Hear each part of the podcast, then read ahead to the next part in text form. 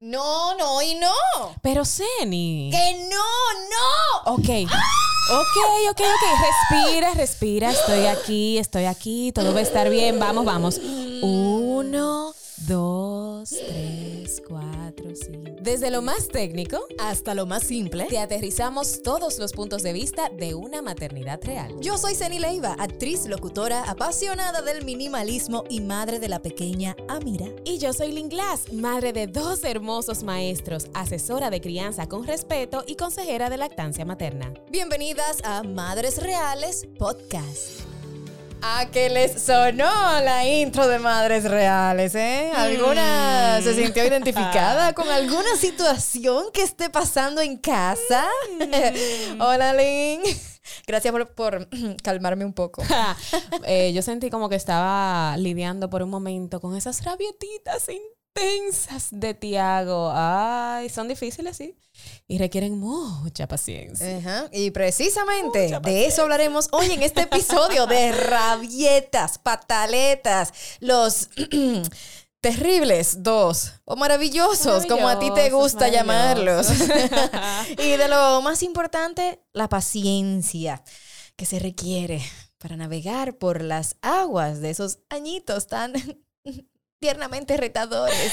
Así mismo es, pero mira, no te niego, Ceni, que es una de las etapas de desarrollo que a mí más me fascina, sí, me fascina del desarrollo infantil, aunque es una de las más movidas. Lo que pasa es que cuando yo descubrí, Ceni, lo que pasaba dentro de esa cabecita de un niño de dos años, lo entendí todo, lo entendí todo.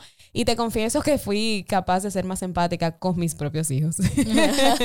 y con los hijos de los demás, pues yo lo veía y dije, ¿qué esto es terremoto? ¿Y por qué esa mamá no lo controla? Y después fue, ah, Ah, ya, ya. y después ya. no piensas, pobres padres. Ah, Ay, sí.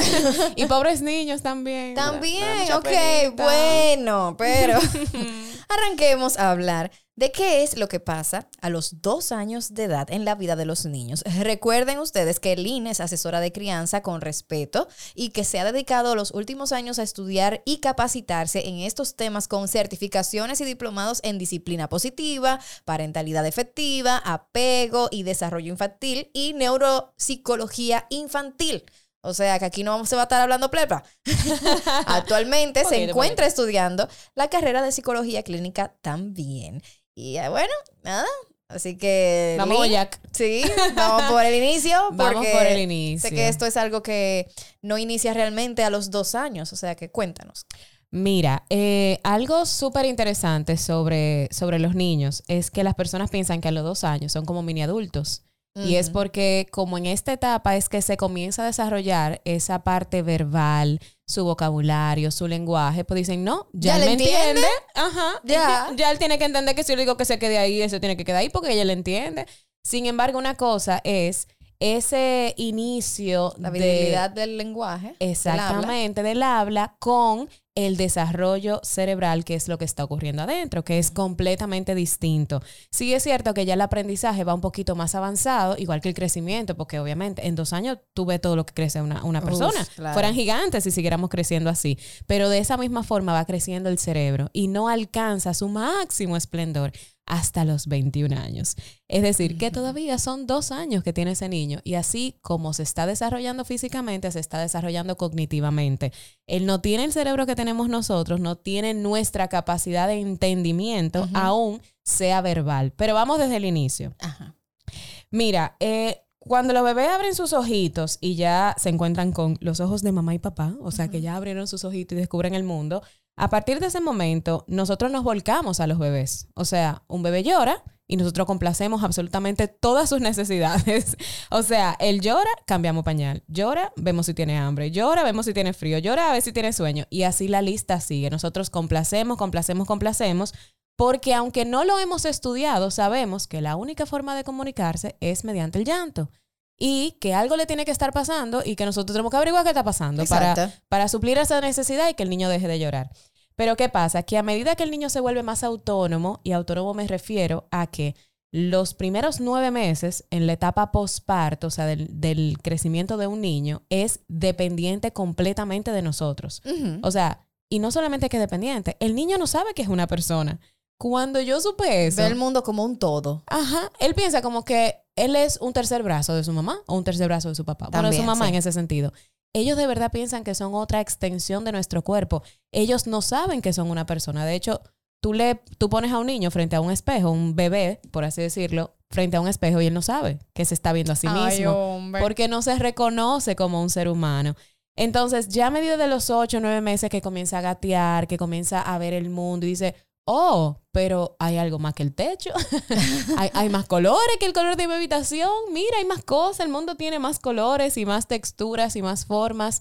Y mira, mis manos pueden palpar otras cosas que no son la, el- el- el- la teta de mamá, por así Exacto. decirlo. Entonces, en ese momento, el niño comienza a darse cuenta, ah, ok, yo soy una persona. Entonces, así como mi mamá me da una comida, ahora yo puedo decir que no. Ahora yo puedo retirar la cabeza. Ahora yo puedo comenzar a poner límites. Entonces, cuando hablamos de los dos años, la gente piensa que a partir de los dos años te Ya. cambian el niño. Es como, pero era un Le cambiaron el santico. Y donde yo lo ponía, él se quedaba. Y ahora él, él me hace una rabieta impresionante y se tira para el piso. Sí, todo eso es normal. Porque a partir de los dos años ocurre uno de los picos de crecimiento. Y si seguimos con picos de crecimiento, Ay, Dios de esos hitos más Pero no se asusten, importantes. Que no son los mismos.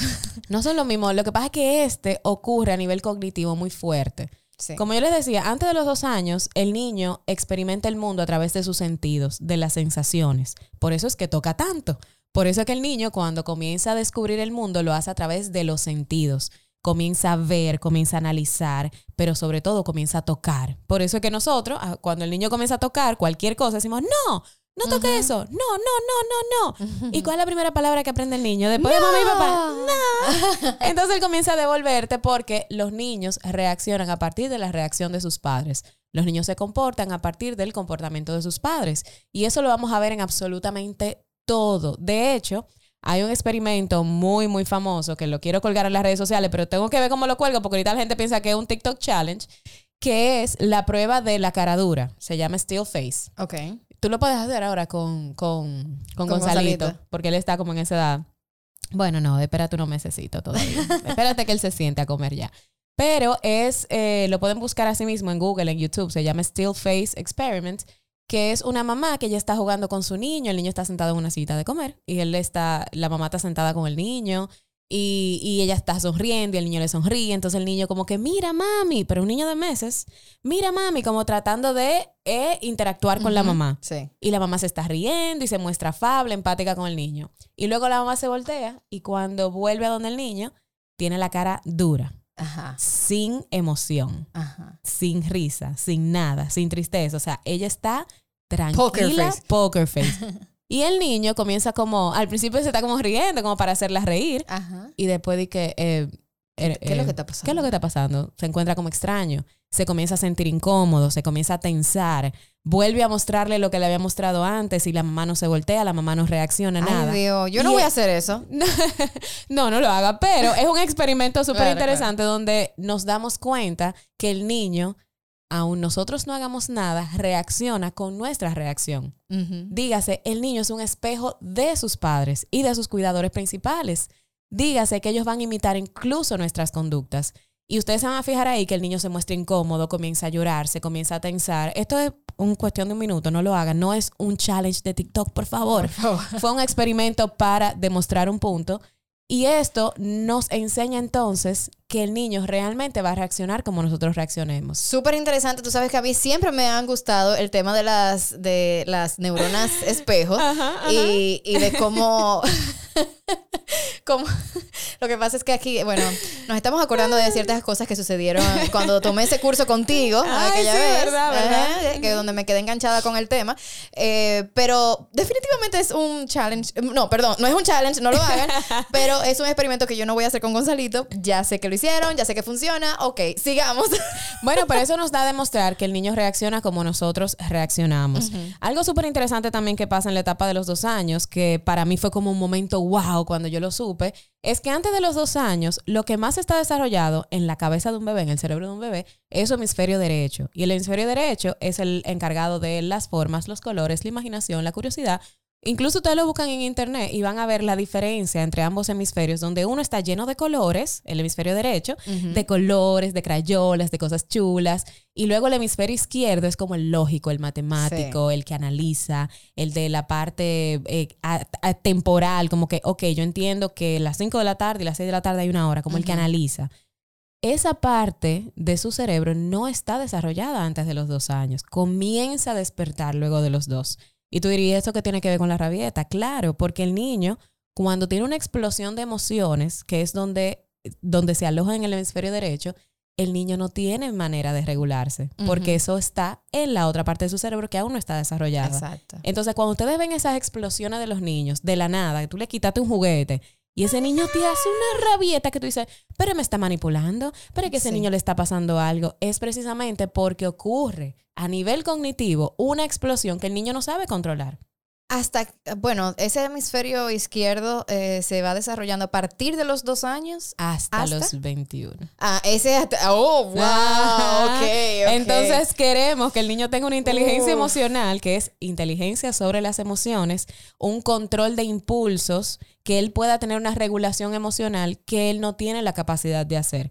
¿Qué es la regulación emocional? Que, por ejemplo, tú estás viendo una película eh, en el cine y, esa película te da mucha tristeza y tú te quieres rajar a llorar, pero tú dices, mira, eh, tú sabes que este no es el ambiente para yo hacer eso. Tal vez, sí, me da muchas cosas, pero tal vez yo en mi casa me voy a desahogar y voy a llorar ahí. O estás frente a una multitud de personas en el trabajo y algo te causa mucha rabia, pero tú dices, ok, déjame respirar porque este no es el momento de, desahogarme. Eso es un control sobre tus emociones, sobre el impulso que te provoca esa emoción. Pero un niño no tiene eso.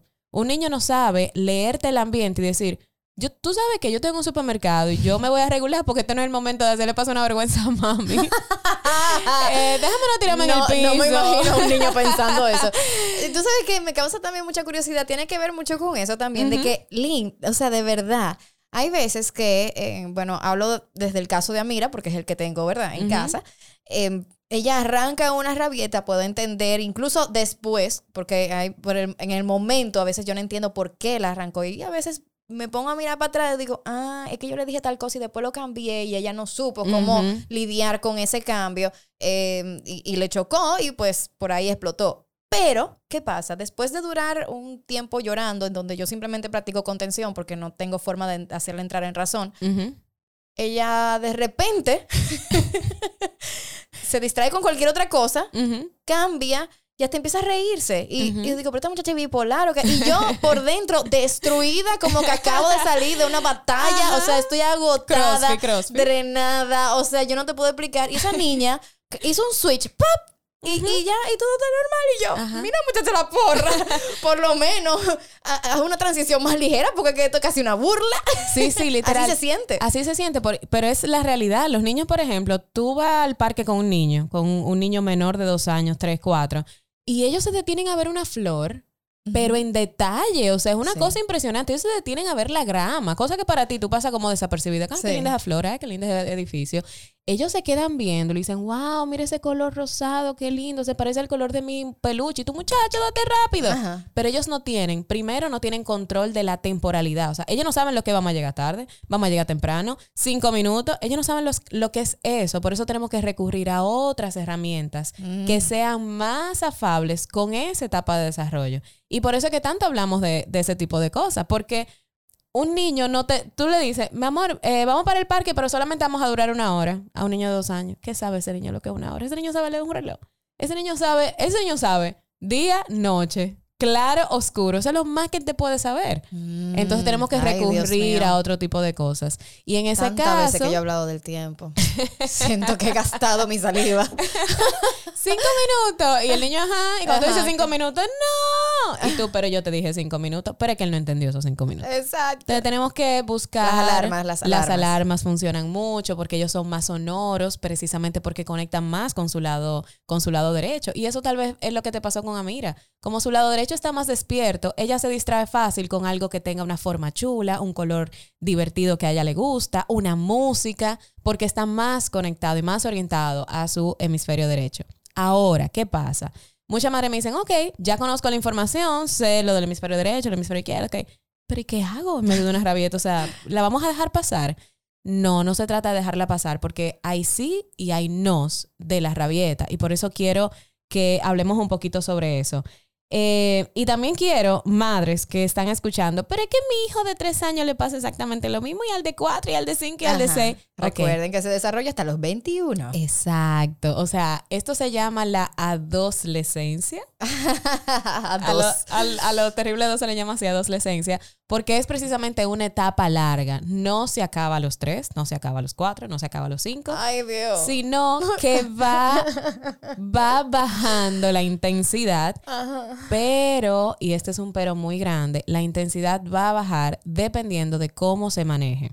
Y esto va a depender mucho de los padres. Por eso aquí hablamos mucho de la tolerancia, de la paciencia y de la empatía.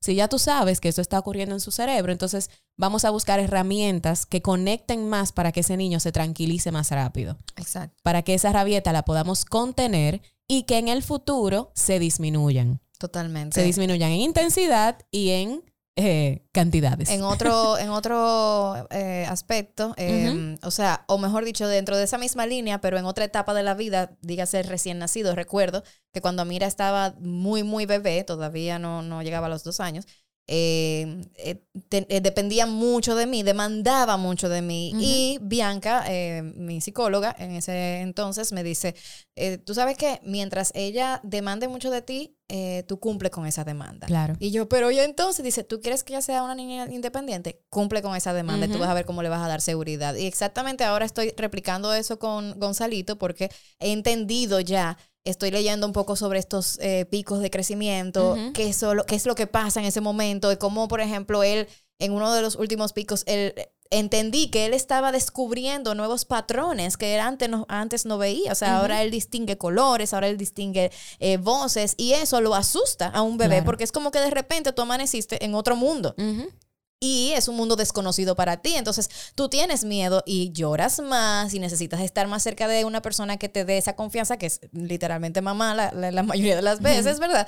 Entonces nosotras lo que decimos es, pero ese muchacho no me suelta, pero que sí o qué, y no deja de llorar y ya no duerme como antes. Es que él está ahora pasando por una nueva transición donde está descubriendo cosas nuevas y tiene miedo. Entonces hay que eh, eh, apoyarlo en ese momento. Y mientras más uno lo apoya, mientras más uno lo carga y él se siente seguro, más rápido él pasa esa transición. Porque es pasar como por un cuarto oscuro, pero agarrado de la mano de mamá. Es exactamente eso. Como que ese niño se despertó en China y no se sabe el idioma, no sabe qué metro coger para llegar a la casa, no sabe si tiene casa. O sea, él se levanta en un mundo desconocido en Marte, pero ve la cara de mamá y dice, ah Exacto. No estoy solo. El mujer, ya China no me da tanto miedo. O sea, eh, el apego seguro se construye a partir precisamente del contacto con mamá, de que esa persona, ese cuidador principal, supla mis necesidades para yo sentirme seguro. Acuérdate que él, él nació, o sea, él estaba en un espacio eh, eh, cerrado, eh, contenido, caliente, abrazado todo el tiempo, donde comía todo el tiempo, a salir a un mundo frío, a un mundo amplio, a un mundo desconocido, donde no se habla ni siquiera mi mismo idioma. O sea, yo no sé qué es lo que está pasando, pero vuelvo y descubro los brazos de mamá, vuelvo y me doy cuenta. Y a medida que yo vea que este mundo es seguro, así mismo yo voy a seguir mi proceso de despegarme de mamá, pero siempre mirando para atrás. Oh, Mami está ahí, ok Fíjate que los niños, cuando tú vas a un parque con ellos y ellos no se quieren subir en el tobogán, no se quieren subir en ningún lado, en vez de forzarlos para, eh, ve para allá, para que tú aprendas, juega con los amiguitos, tú vas con él poco a poco y luego te vas retirando para que él entienda, ah, ok, este parque es seguro porque mami me dijo que era seguro. Entonces nosotros le damos a los niños esa codificación de cómo ellos van a entender el mundo y van a entender su, su ambiente. Y este apego seguro es lo que provoca una independencia también segura y una buena autoestima.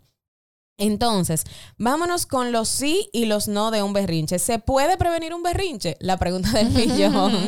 sí, muchos berrinches son prevenibles en el sentido de siempre y cuando tú suplas primero las necesidades principales y, la, y, los y, la, y los cuidados básicos de un bebé, tú vas a prevenir un berrinche más que en otro momento. Por ejemplo, si tú siempre tienes una rutina de sueño para ese niño, o una rutina donde tú lo alimentas, o una rutina de que te voy a buscar al colegio, una rutina de que vamos al supermercado y siempre hemos conversado lo que se va a hacer, entonces va a ser menos probable de que ese niño te haga un berrinche porque ya sabe lo que va a pasar. Entiéndase. Yo quiero salir con mi hijo de dos años al supermercado, pero es que cada vez que vamos me hace un berrinche porque quiero, un quiero una paleta, quiero una cosa. Podemos prevenir ese berrinche? Sí. ¿Cómo lo podemos hacer? Siguiendo una serie de pasos. El primero es anticipar. La anticipación es como la, la, clave número uno para evitar cualquier berrinche. Sí. ¿Qué tú puedes anticipar para que el niño no se te riegue, por así decirlo? Tú puedes anticipar que él no tenga que ir al baño. Por ejemplo, si un niño de dos años no sabe Sí. controlar sus esfínteres, bueno, asegúrate de cambiarle el pañal antes de ir para que, tú sabes, no ocurra ningún accidente en el camino. Exacto. Cambia ese pañal, aliméntalo para que no le dé hambre en medio de y también tenga una rabieta. Si ese es el momento donde él siempre hace su siesta, no te lo lleves para el supermercado porque se te va a regar por sueño. Anticipa todas esas cosas básicas que tú puedas tener bajo control. Exacto. Y elegir entonces el mejor momento para poder ir al supermercado. En caso de que tengas la opción de elegir, porque también pasa de que a veces no tenemos opción. Exactamente. Entonces, si es un niño de dos años donde está comenzando a entender la parte lógica, cómo funciona el mundo, tú lo quieres tratar con amor, respeto y todo aquello, ese viaje al supermercado tiene que ser muy conversado antes de tú llegar al, al supermercado. Ese, su- ese viaje tiene que ser muy anticipado, donde el niño sepa a dónde va, qué van a hacer en el supermercado, qué van a comprar, cuáles son las reglas. Eh, todo ese tipo de cosas tú la puedes conversar con tu hijo antes de. Y tú dices, pero él tiene dos años, no me va a entender. Sí, te va a entender. Y tal vez aunque no sea tan vocal al respecto, sí te va a entender. Tú le puedes decir, ay, mi amor, mira, vamos a hacer una lista porque esto es lo que necesitamos. Vamos a comprar el arroz, vamos a comprar plátanos, vamos a comprar eh, compotas, lo que tú quieras, le puedes decir. Y también tú le puedes anticipar, si ya anteriormente te ha hecho rabieta, porque cuando llega él, quiere comerse todo lo dulce que hay en el supermercado, tú le dices, ok, mi amor, vamos a llegar al supermercado y tú vas a elegir uno de todos los dulces que tú quieras. Entonces, cuando llegue ese momento, aunque te haga una rabieta, ya él estuvo preavisado. Ah, ok, mami. ya- yo me acuerdo que tú me dijiste que era uno solamente.